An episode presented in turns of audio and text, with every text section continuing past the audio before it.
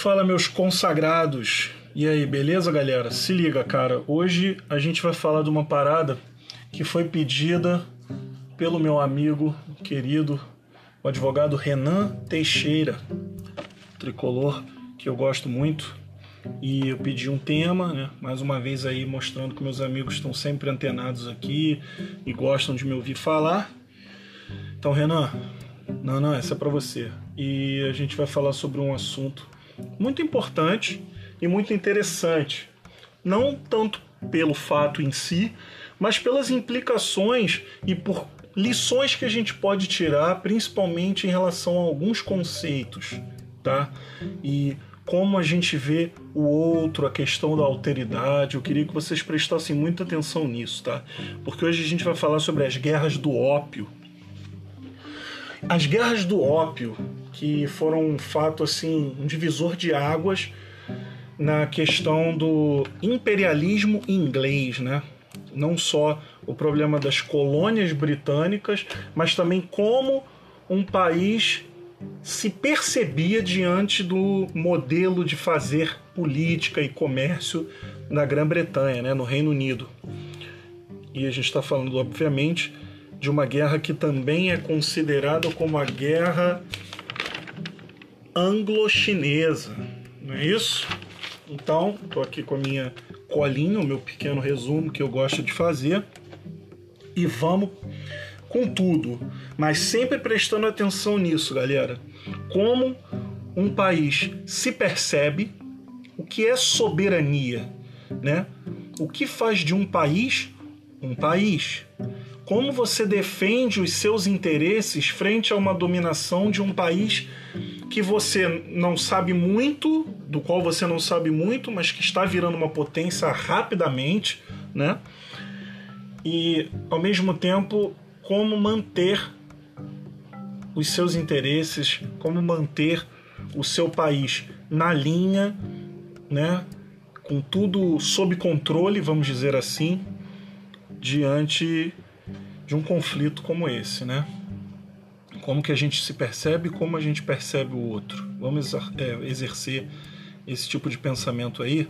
A gente vai falar mais sobre isso durante a minha fala, né? Falar durante a fala, mas é importante que a gente saiba um pouco sobre o que guerra, as guerras do ópio significaram para a soberania de um país, tá? E como todas as outras que vieram depois, as outras guerras, como isso mexe com todo mundo e com a dinâmica de soberania de todos os países envolvidos. Tá? Então a gente vai falar sobre as guerras do ópio, ou guerra anglo-chinesa. Né? O que, foram as guerras do ópio, professor? Cara, mais importante, vamos falar quando existiram as guerras do ópio. As guerras do ópio, a primeira guerra do ópio, né? Foi, começou em 1839, cara. E só ia acabar em 1842, tá? E a Segunda Guerra do Ópio, de 1856 a 1860. Então vamos lá. Quem estava nessa guerra, professor? Cara, Reino Unido de um lado, né? a Inglaterra, a poderosa Inglaterra, contra a dinastia Qing chinesa, né? Os dois imperadores chineses é, que eu não vou lembrar o nome agora, óbvio, mas vocês pesquisem aí quem era, na dinastia Qing. Na prim no primeiro momento. Depois a gente vai ver que entrou França, entrou é, Estados Unidos na jogada e tal. Então, o que, que a gente pode falar? Vamos pensar então nesse 1839, cara, logo após a, a ruptura né, de status quo na Europa, né? Fim das guerras napoleônicas, né, aquela coisa toda, o Congresso de Viena, a destruição, vamos dizer assim, a reformulação dos velhos impérios em novos, a invenção da democracia, né? a primavera dos povos começando, aquela, aqueles ideais liberais, aquela coisa, né? Vamos ganhar dinheiro, vamos entrar, vamos fazer comércio, vamos chega com esse negócio, o mercantilismo já estava velho, né? Eles queriam agora fazer dinheiro e a Europa fazia dinheiro explorando os países. É, vamos fazer, vamos dar a César o que é de César. Tá, eles tinham mais dinheiro de já ter colonizado uma série de nações, uma série de países, uma série de territórios, e aí eles usaram essa grana para investir em tecnologia, para investir em mercado consumidor, né? Aquela coisa toda que a gente já sabe, matéria-prima, vamos como a gente vai buscar isso tudo. Então, como a crise na Europa veio e, e era um, um, caldeirão em ebulição naquele momento, depois das guerras napoleônicas, o comércio da Europa se voltou, se concentrou totalmente de, de vez no Oriente, né? que já era uma prática desde muitos e muitos séculos atrás, mas agora estava sendo extremamente lucrativo e muito atraente né? para todo mundo que estava envolvido nisso. Vamos falar especificamente agora sobre o Reino Unido. Né? E o o Reino Unido queria fazer dinheiro, né? queria fazer rodar as suas mercadorias. A gente tem que lembrar que a Grã-Bretanha, na época, estava passando pela segunda revolução industrial. Né? Precisava de matéria-prima, precisava de matéria-prima a baixos preços, isso é muito importante. Precisava de um grande mercado consumidor né? para os seus produtos, aquela coisa toda. Então, mas onde é que a China entrava nisso? Cara, desde o final do século XVIII, lá por 1790, 1793, eh, a Inglaterra tinha mandado emissários para ir atrás de estreitar as relações diplomáticas, vamos dizer assim, com a China, né? Com a China e com a Índia. Mas a gente está falando da China agora, então com a China. E a China, naquele momento, e acredito que até hoje, sempre foi um país muito orgulhoso. Eles achavam de fato que eram melhores do que os países europeus, porque eles diziam, olha só que engraçado, que as mercadorias made in China eram muito de qualidade muito superior às, às que eram feitas na Europa, que os europeus vira e mexe estavam tentando empurrar para eles. Então esses primeiros contatos eles não davam muito certo. Eles não tinham dado certo porque a China, em primeiro lugar, não estava interessada. Eles se mantinham muito relutantes em fazer esse comércio com outros países, tá? E isso, esse era o grande problema, entendeu? Então, o que que acontece? Eles achavam de fato que a soberania chinesa era mais importante e o país estava crescendo assustadoramente tá? nessa dinastia Qing. Eles eram muito orgulhosos por conta também por conta disso. Tá? E aí, nesse contexto, cara, a China e a Índia despertaram muito interesse dos britânicos, como eu já tinha te falado, já tinha falado para vocês, desde o final do século XVIII, né? E os dois países já naquela época tinham uma enorme população, e aí o cifrão já brilhou no olhinho dos britânicos com o grande mercado potencial que tinha, né, naquela região. A Índia ela se mostrava ao contrário da China, muito aberta ao capital estrangeiro. Eles já estavam naquela altura fazendo negócios com a Inglaterra. Mas a China não queria comprar os produtos europeus. Essa é que era a grande verdade. A China produzia produtos de alta qualidade, seda, porcelana, chá, coisas que os britânicos também tentavam fazer, mas não tão bem, vamos dizer assim. A China é, então, como eu estava dizendo, seda, porcelana e chá eram produtos de muito interesse dos britânicos.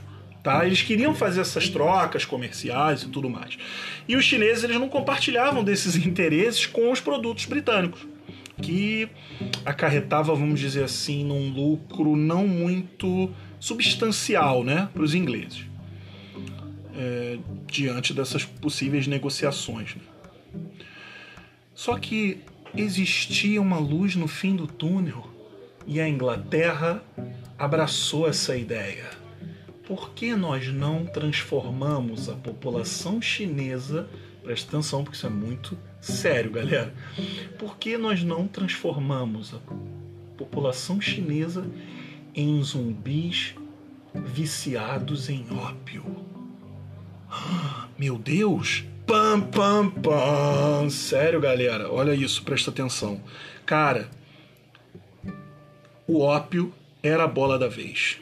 Era o único produto que interessava o comércio chinês e os mercados consumidores chineses. E isso fez com que a Inglaterra modificasse todo o seu jeito de fazer comércio com os países orientais. Cara, era uma substância alucinógena, tá? extraída da papoula indiana. Eles estavam plantando essa planta, né, lógico, indiana, na Índia. muitos, muitos pleonasmos aqui. É, e aí eles estavam produzindo isso e tal, e viram que aquilo ali era uma parada que as pessoas gostavam de fumar, né? Vamos dizer assim. Uma substância alucinógena extraída da papoula, que era uma flor, né? Causa dependência química nos seus usuários. Era perfeito. Era transportada de maneira ilegal, né? Da Índia para a Inglaterra, da Inglaterra para a China. Muitas vezes os chineses eram praticamente obrigados a consumir aquilo ali, cara. Eles eram obrigados a consumir. O que provocava dependência, óbvio, e garantia os lucros exorbitantes e o volume do comércio inglês. É óbvio, isso era um plano infalível, né? O governo chinês, cara, vendo esse estrago todo que estava sendo feito no país, eles mandavam ofícios para a rainha Vitória, né, rainha da época, rainha da Inglaterra, pedindo para que isso acabe e que ela queimasse toda a plantação de ópio da, da Índia, para que isso não chegasse mais na China, porque estava acabando com a vida daquela população. Cara, vocês não têm noção do que é. Vamos pensar hoje nessas drogas sintéticas, essas coisas horríveis, metanfetamina, é, sabe, barbitúricos, esse tipo de coisa, e como isso movimenta trilhões de dólares numa indústria cruel, crack, cocaína, né? Aqui a gente está falando de uma planta no século XIX, tá? Estava acabando com a vida da população. As pessoas estavam gastando prata, dinheiro de tudo que era jeito, trocavam produtos, tudo para conseguir se utilizar da droga, entendeu? É, eu lembro de ter lido em algum lugar, eu não anotei isso aqui, pode ser que eu esteja errado, que os funcionários do imperador, principalmente relacionados aos militares, eles diziam que o povo estava entrando na miséria. Daqui a pouco a China não ia ter dinheiro para comprar armas, não ia ter dinheiro para comprar munição, porque tava e não ia ter quem levantasse as armas, porque estava todo mundo, inclusive os soldados, viciados em drogas, viciados no ópio, entendeu? Então tava assim a situação. E o cara falou: meu irmão, ou minha irmã, Vitória, chega, né? Vamos acabar com essa palhaçada porque não tá legal. E a gente vai ter que tomar alguma atitude, não tá maneiro isso, tá todo mundo se ferrando por causa desse, desse vício aí. Então, o que que acontece? Ao mesmo tempo, nesse mesmo ano, um chinês foi morto, cara por marinheiros ingleses, bêbados, diga-se de passagem. E o comissário imperial né, ordenou a expulsão dos ingleses da região e confiscou um carregamento de ópio que foi encontrado é, naquele, naquela época, né, naquele, naquele momento. Só que aí os ofícios que os chineses tinham mandado para a rainha, for the queen's eyes only, foram lidos por um cara chamado Lord Palmerston, que era, na verdade, se eu não me engano, um, uma espécie de conselheiro, um chanceler. Depois ele seria o primeiro-ministro, tá? Era um cara muito importante. Ele era um, um comissário, um, um cara importante. E aí o que, que esse cara fez? Ele leu e achou aquilo tudo uma afronta, né? Quem que esses chineses estão pensando que são? Na verdade, o, os britânicos eles já estavam de saco cheio, né, cara, da soberba, do orgulho exacerbado do, do, do imperador e do governo chinês como um todo, né? Então, esse cara. Mas por quê? Vamos, vamos voltar um pouco nisso. Por que, que eles estavam de saco cheio? De onde que vinha essa soberba toda? Muito simples, olha eu falando de novo disso. Pensem como o Oriente é visto pelo Ocidente. Eu dou um minuto para vocês pensarem. O que vocês já, te, já tenham lido sobre os, os colonizadores descrevendo os colonizados? Pois é. Incivilizado, bestial, infiel, herege, desgraçado, sem vergonha, selvagem, não sei se eu já falei. Era assim. E aí, é muito difícil da gente não estranhar quando a gente percebe que os chineses utilizavam a palavra bárbaro para descrever os ocidentais. Interessante, né?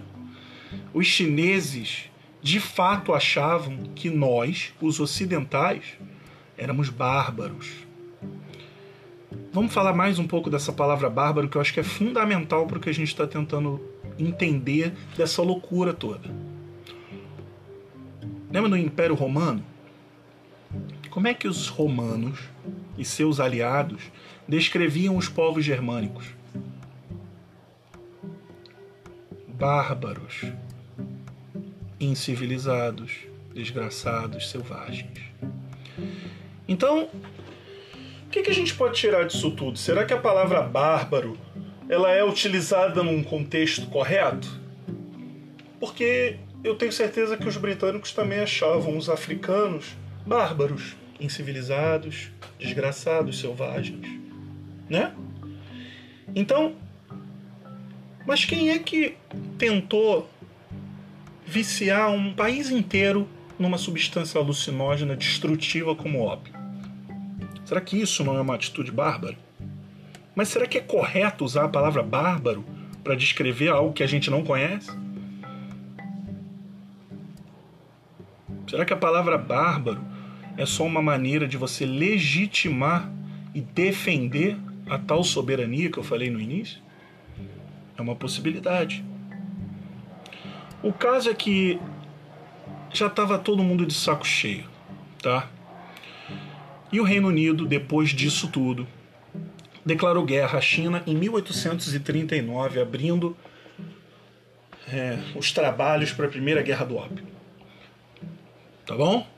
E ele mandou, depois da expulsão dos ingleses da região que eu falei, do, do confisco do carregamento de ópio, o tal Lord Palmerston gente finíssima que era, enviou vários navios de guerra para uma determinada região da China e afundou diversos navios chineses.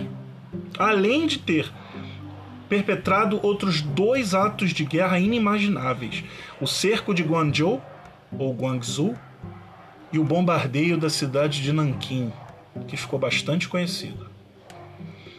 Então esse conflito chegou ao fim. Eu não vou falar sobre o conflito, gente. A Inglaterra foi lá com tudo que ela tinha de melhor e a China basicamente não estava preparada para aquilo, porque as pessoas estavam fragilizadas, porque o governo estava enfraquecido e todo mundo estava viciado em ópio. Com a assinatura em 1842 do que se convencionou chamar de Tratado de Nanquim. Tratado de Nanquim ele fazia parte de do que se chama de tratados desiguais, que submetia a China basicamente aos caprichos ingleses. E quais eram algumas das coisas que estavam compostas nesse. estavam escritas nesse tratado? O imperador da China declararia término da guerra com a Inglaterra vencedora, claro. Os ingleses estabeleceram um novo padrão comercial, no qual eles ditavam as regras do comércio chinês. Eles, os ingleses. Os bárbaros. a abertura de cinco portos em diferentes cidades, onde os ingleses poderiam viver sem serem submetidos às leis chinesas, e sim submetidas às leis inglesas. Olha aí, um pedacinho do céu no inferno, né, para os ingleses. E aí, ficou assim por um bom tempo alguns anos, né? Como terminou em 42 e quando é que ia começar, professor, a nova e mais sanguinolenta guerra anglo-chinesa? Em 1956, meu amigo, 14 anos depois disso. 14 anos de dominação, 14 anos de humilhação do povo chinês. A Segunda Guerra do Ópio.